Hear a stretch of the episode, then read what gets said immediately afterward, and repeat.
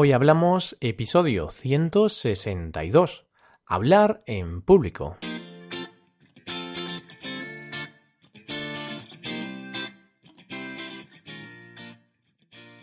Bienvenidos a Hoy Hablamos, el podcast para aprender español cada día. Ya lo sabéis, publicamos nuestro podcast de lunes a viernes. Podéis escucharlo en iTunes, Stitcher o en nuestra página web hoyhablamos.com. Recordad que en nuestra web tenéis disponible la transcripción completa del audio que estáis escuchando. Llegamos a un nuevo episodio de los viernes. Ya sabes que los viernes hablamos de algún tema aleatorio. Pues para el día de hoy hemos elegido hablar de un tema relacionado con la comunicación, el arte de hablar en público. Aprenderéis qué es el término glosofobia y os daremos algunos consejos para ello. Hoy hablamos de hablar en público.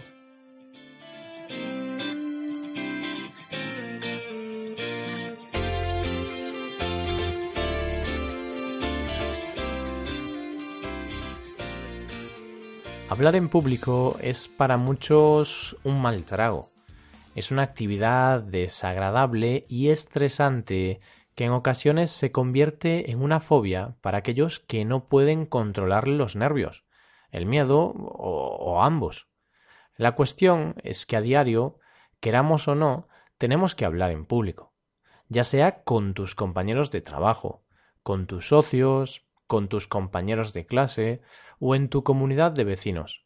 El hecho es que hablar en público es una actividad cotidiana, actividad que, para muchos, se convierte en una tortura.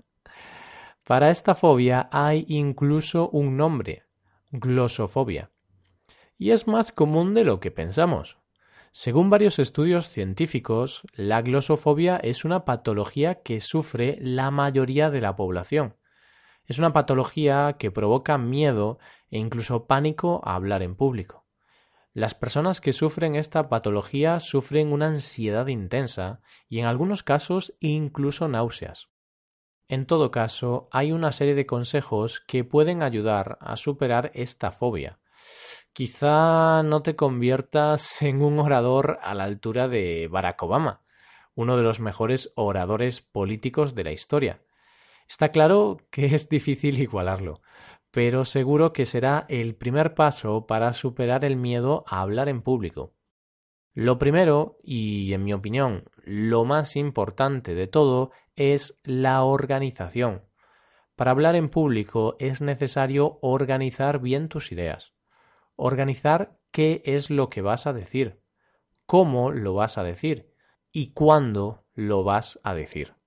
Así que si tienes que dar un discurso, hacer una presentación o algo por el estilo, organízate bien. No dejes nada a la improvisación. Es cierto que muchas veces lo improvisado funciona. Pero si tienes miedo a hablar en público o tienes glosofobia, lo mejor va a ser que lo tengas todo preparado al detalle.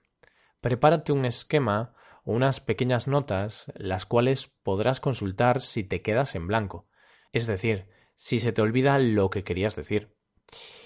Cuando hablas en público, piensas que toda tu audiencia te estudia al detalle, que eres el centro de atención y que no hay nada ni nadie aparte de ti en la sala.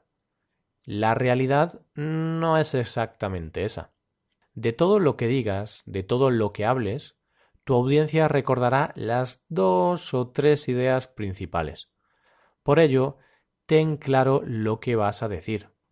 No utilices un lenguaje técnico o complicado para quedar bien. Exprésate de forma sencilla, dado que será lo mejor, tanto para ti como para tu audiencia. Otra de las claves es que te intentes ganar a la audiencia da una buena impresión y si puede ser, hazlo en los primeros segundos. Pero, ¿cómo?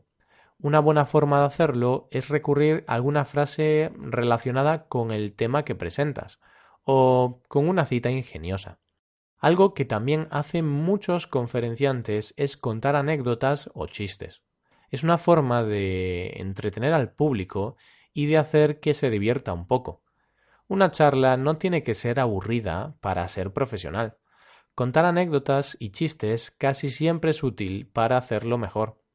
Lo que no es útil es pronunciar la famosa frase estoy muy nervioso. Reconozco que en alguna ocasión de mi vida la he utilizado, pero ¿por qué? ¿De qué sirve? No sirve de nada. Los expertos dicen que es un error. ¿Cuál es el motivo que nos lleva a anunciar algo negativo antes de empezar? Diciendo eso, le estamos diciendo a la audiencia algo así como que lo que te voy a decir no es lo más importante. Lo importante es que estoy nervioso. Fíjate y verás. así que si estás nervioso, lo mejor es no decirlo. Quizá con el paso de los segundos esos nervios desaparezcan. Otro consejo, otra clave para hablar en público de forma más efectiva es que hay que evitar a toda costa la lectura. Cuando lees, demuestras tener poco control de lo que dices, demuestras inseguridad y nerviosismo. Por lo tanto, lo mejor será llevar el discurso bien preparado. Lo que sí se recomienda es llevar algunas notas con claves escritas. De esta forma, si se te olvida tu discurso, siempre podrás echar mano de ellas. Ah, y siempre tarjetas. Lo mejor será olvidarse de los folios, puesto que con los nervios nuestras manos van a temblar, y con ello se hará mucho más visible nuestro nerviosismo. Aun así, y por mucho que sigas todos estos consejos, hay una cosa que nunca puede faltar, la sonrisa. Si te acuerdas, en el episodio número 157 de la semana pasada te hablé del poder de la sonrisa y de las llamadas neuronas espejo. Cuando una persona sonríe, transmite una imagen segura y alegre de sí misma. Da una imagen de confianza. Por lo que, una vez más, la sonrisa es parte importante de tu éxito a la hora de hablar en público. Si todos estos consejos o aspectos clave que te he dado no funcionan, quizá una solución puede ser que acudas a tu médico. Es posible que te pueda ayudar recetándote algún calmante que consiga relajarte. Eso sí, pruébalo antes para evitar sorpresas en el momento más inesperado. Mm, yo no tengo glosofobia o miedo a hablar en público. Sin ir más lejos, soy la voz de este podcast, un podcast en el que nos escuchan miles de personas. No obstante, hay algunas situaciones de nuestra vida en las que los nervios nos pueden traicionar, y más en lo que hablar en público se refiere. Recuerdo que al finalizar mis estudios universitarios tuve que presentar mi trabajo de fin de grado delante de un tribunal. ¿Para qué nos vamos a engañar? Nervios se pasan. Pero, al fin y al cabo, con mucho entrenamiento y siguiendo algunos consejos útiles, el mal trago de tener que hablar en público se acaba superando. ¿Qué te parece este tema? ¿Conoces a alguien que sufra glosofobia? Como ves, es un problema más habitual de lo que nos pensamos. Y de esta forma vamos llegando al final del episodio de hoy.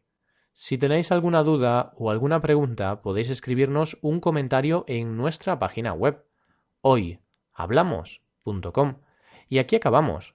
Nos ayudarías mucho dejando una valoración de 5 estrellas en iTunes. Y recordad que podéis consultar la transcripción completa de este podcast en nuestra página web.